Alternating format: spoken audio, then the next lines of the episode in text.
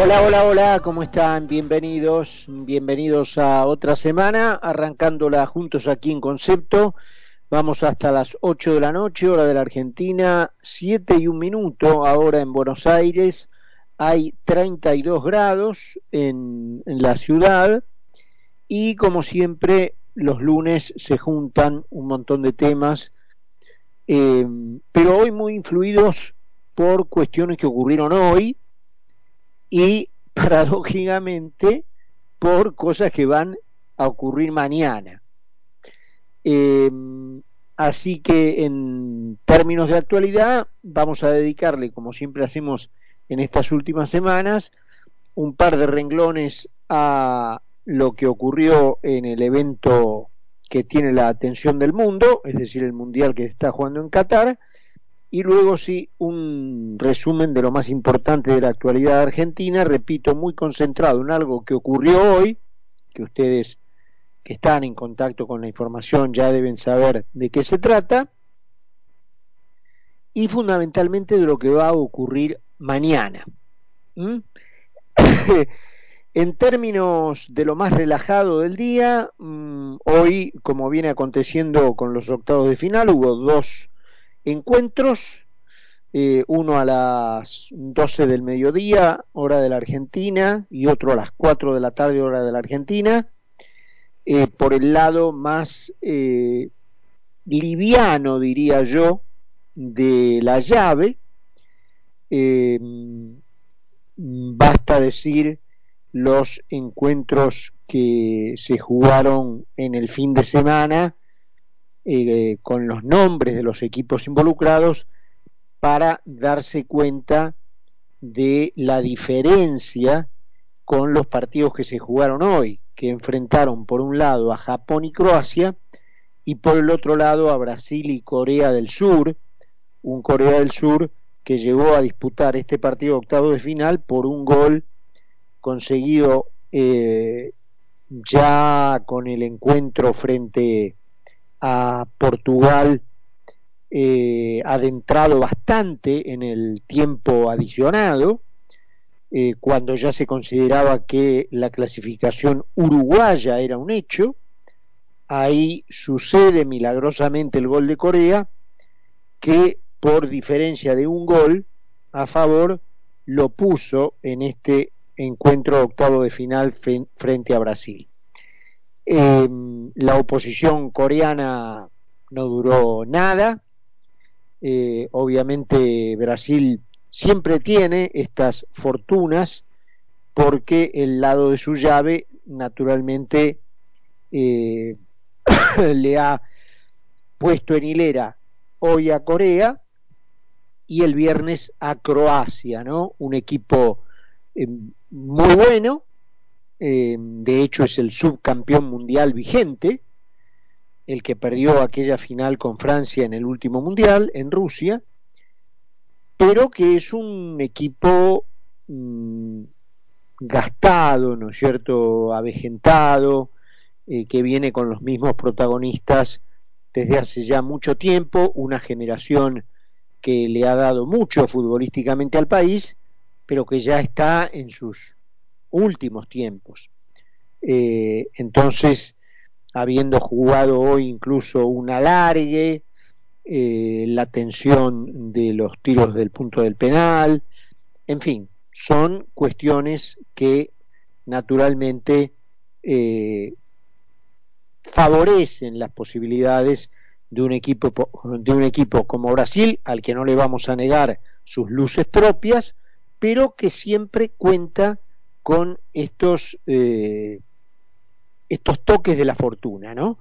No, atribu no atribuibles a nada, simplemente al azar de, de, cómo se fueron conformando los grupos iniciales del Mundial de acuerdo al sorteo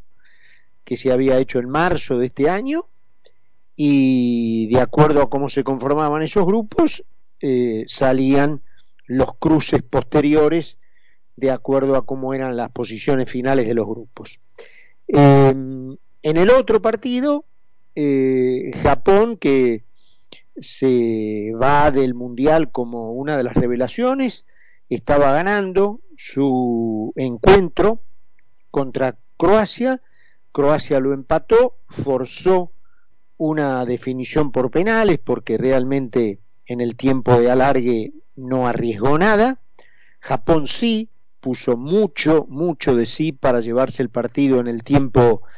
eh, extendido, pero no lo logró, y en la definición por penales eh, los orientales patearon muy mal eh, sus, sus, disparos. Croacia fue muy efectivo y pasó a los cuartos de final que lo van a enfrentar, como decíamos, a Brasil. El otro cuarto de final, el otro octavo de final restante, que se va a jugar mañana, es el que enfrenta a Suiza y Portugal eh, y de allí va a salir otro cuarto finalista. Em, la Argentina, como sabemos, ganó su partido el sábado contra Australia y eso la depositó en los cuartos de final contra un rival de envergadura, esta vez sí, el viernes eh, será Holanda. Eh, hasta los propios holandeses han confirmado que en materia de fútbol se puede decir Holanda, porque los jugadores pertenecen a ese sector de Países Bajos que conforman la Holanda del Norte y la Holanda del Sur. Eh, si bien, bueno, el, gobierno neerlandés ha comunicado oficialmente que, por favor, tratemos de eh, llamar al país por su nombre, Países Bajos. Así que veremos qué ocurre allí. Eh, obviamente es como una puerta que franqueada nos permitirá jugar los siete partidos, obviamente esperanzados en la final, pero de últimas por el puesto de consuelo, el tercero, pero sí jugando los siete partidos. Hay que franquear esa puerta del viernes. Volviendo a la cuestión ya no tan relajada del fútbol,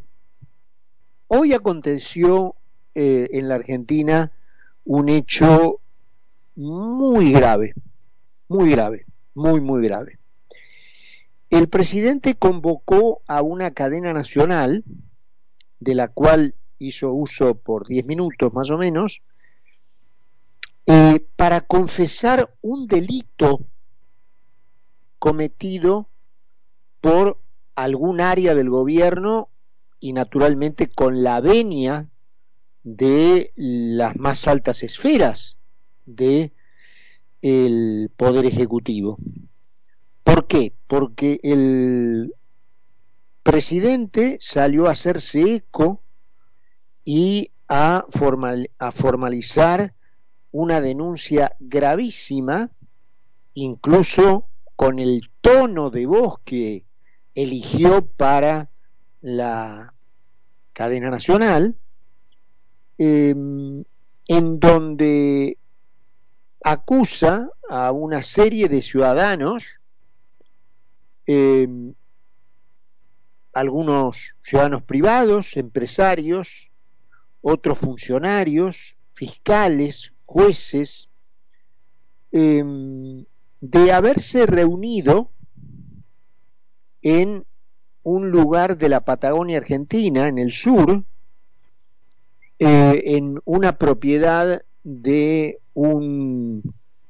terrateniente extranjero, británico, dijo el presidente, a quien identificó como Joe Lewis, em, en un avance de un funcionario público sobre la revelación de identidades privadas, nada más y nada menos que en una cadena nacional francamente delirante, y además diciendo o al mismo tiempo que decía que su gobierno había venido y había logrado terminar con los sótanos del poder, es decir, que había venido a terminar con los sótanos del poder y que había logrado terminar con los sótanos del poder, al mismo tiempo a que por un lado decía eso, por el otro confesaba que la denuncia que estaba haciendo públicamente en una cadena nacional se basaba en un espionaje ilegal sobre una cadena de WhatsApp privada de ciudadanos privados a partir de la cual un jefe de inteligencia criminal de una organización eh, guerrillera de los 70 escribió una nota en un diario eh, que él no nombró, pero que es página 12, por la cual se informaba sobre la reunión de estas personas en un lugar en el sur. Eh, no sé dónde eh, radicar, teniendo en cuenta las figuras tipificadas en el Código Penal, el delito de que un conjunto de ciudadanos se reúna en un determinado lugar, más allá de las suspicacias, sospechas, eh, llamadas de atención, em, indicios, lo que ustedes quieran. Pero el hecho en sí que un conjunto de ciudadanos privados, más allá de las funciones que cumplan, se reúnan en un determinado lugar, yo no encuentro en eso ninguna figura, ningún tipo del Código Penal que lo criminalice. Punto uno. Punto dos, si yo considero que ese tipo de reuniones, que incluye empresarios, funcionarios judiciales, funcionarios políticos, jueces, es lo que el presidente llama un sótano del poder, cuyo mi objetivo presidencial era terminarlo, no puedo de ninguna manera utilizar una vía de espionaje ilegal ideada por el ex jefe de inteligencia de una organización criminal para hacer público lo que era un hecho privado por la vía de hackear una plataforma de comunicación privada como WhatsApp. Y además, confesarlo, decirlo, que la oficina de inteligencia del gobierno prestó la logística necesaria para que semejante operación pudiera ser hecha en nombre de venir a terminar con los sótanos del poder. Es decir, es tal la contradicción de este hombre que solo cabe una conclusión. Esta operación de hoy le fue exigida por la vicepresidente Cristina Fernández de Kirchner, que quiere de alguna manera eh, opacar, eh, poner en tela de juicio al poder que va a dictar sobre su persona su veredicto mañana y enchastrar con un manto de corrupción lo que es un exclusivo patrimonio de ella. Em, y esto engancha con lo que justamente decíamos va a ocurrir mañana. Mañana se va a conocer el veredicto, no la parte resolutiva, es decir, no los fundamentos de la sentencia que seguramente se darán a conocer y se harán públicos en febrero, sino la parte resolutiva, es decir, concretamente si la señora Cristina Fernández de Kirchner y los demás imputados son encontrados inocentes o culpables de los delitos que se les imputan. Em, y en este punto les recomiendo que se queden porque luego vamos a tener una ampliación de lo que es este comentario con nuestra entrevista del día. Em, hay mucho de la confusión que tiene la sociedad argentina respecto del sistema en el que vive. Que por supuesto, además de esa confusión originaria, por falta de instrucción, por falta de educación, eh, por falta de formación en los colegios, porque obviamente no todo el mundo puede ser abogado, pero hay una instrucción cívica básica que se da y que se daba en los colegios, que adrede dejó de darse, y no solo dejó de darse, sino que se dio con sentido inverso al que debería darse, para que se favorezcan los tipos de gobierno autoritarios, los tipos de gobierno facciosos, sectarios, que tienden a acaparar todo el poder en una sola mano. Esa confusión consiste en transmitir a la base más amplia posible de argentinos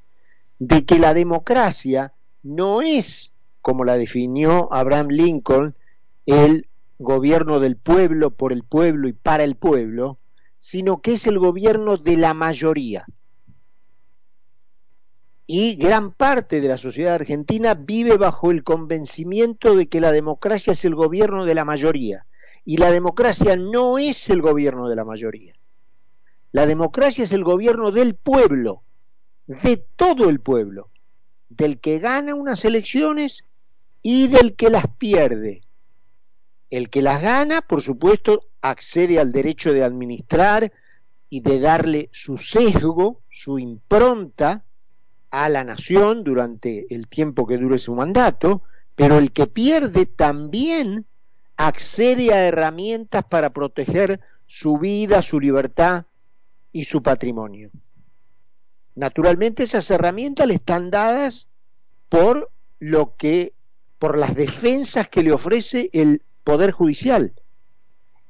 Y todos los que ganan y los que pierden también tienen derecho a que el tesoro público, que es un tesoro, como dice su nombre, que le interesa a todos los argentinos, no sea saqueado por funcionarios públicos que en lugar de actuar como servidores públicos, se creen dueños de esos recursos como si fueran propios. Allí también hay una defensa no solo para, para el que pierde, sino también para el que gana. Porque cuando alguien desde un gobierno roba, no solamente les roba a los que no los votaron, también les roba a los que lo votaron. Si este caso, que en la Argentina se conoce como causa vialidad, se sustanciara en Estados Unidos, la carátula no sería esa. La carátula sería el pueblo contra Cristina Fernández de Kirchner y otros. Ese sería el nombre de la carátula del proceso. El pueblo contra Cristina Fernández de Kirchner y otros. Ustedes lo habrán visto en cientos de películas o de series de la televisión que tienen como eh, trama central, como argumento central, un juicio la carátula de esos procesos es el pueblo contra fulano. Porque el Poder Judicial, en especial la parte acusadora, el fiscal, representa a la sociedad que se presume defraudada por un fulano. Em, entonces, la señora Cristina Fernández de Kirchner que dejó entrever que un gobierno no puede ser acusado de un delito justamente porque fue elegido por el pueblo y eso le da una pátina de legitimidad. No, las autoridades elegidas en una elección son las que primero le deben explicaciones al pueblo. Y si lo estafaron, si lo robaron, deben pagar por ello. No a, no Vialidad Nacional, no al Estado, no a la nación, al pueblo le deben pagar. ¿Con qué? Si es posible, devolviendo lo que robaron. Y como mínimo, con la carga de la culpa por haber robado. Entonces, mañana es el pueblo el que va a dictar su veredicto. Encarnado en los jueces que estudiaron el caso y darán su fallo. Pero el que dicta el veredicto es el pueblo, porque el Poder Judicial es también un poder que representa el gobierno del pueblo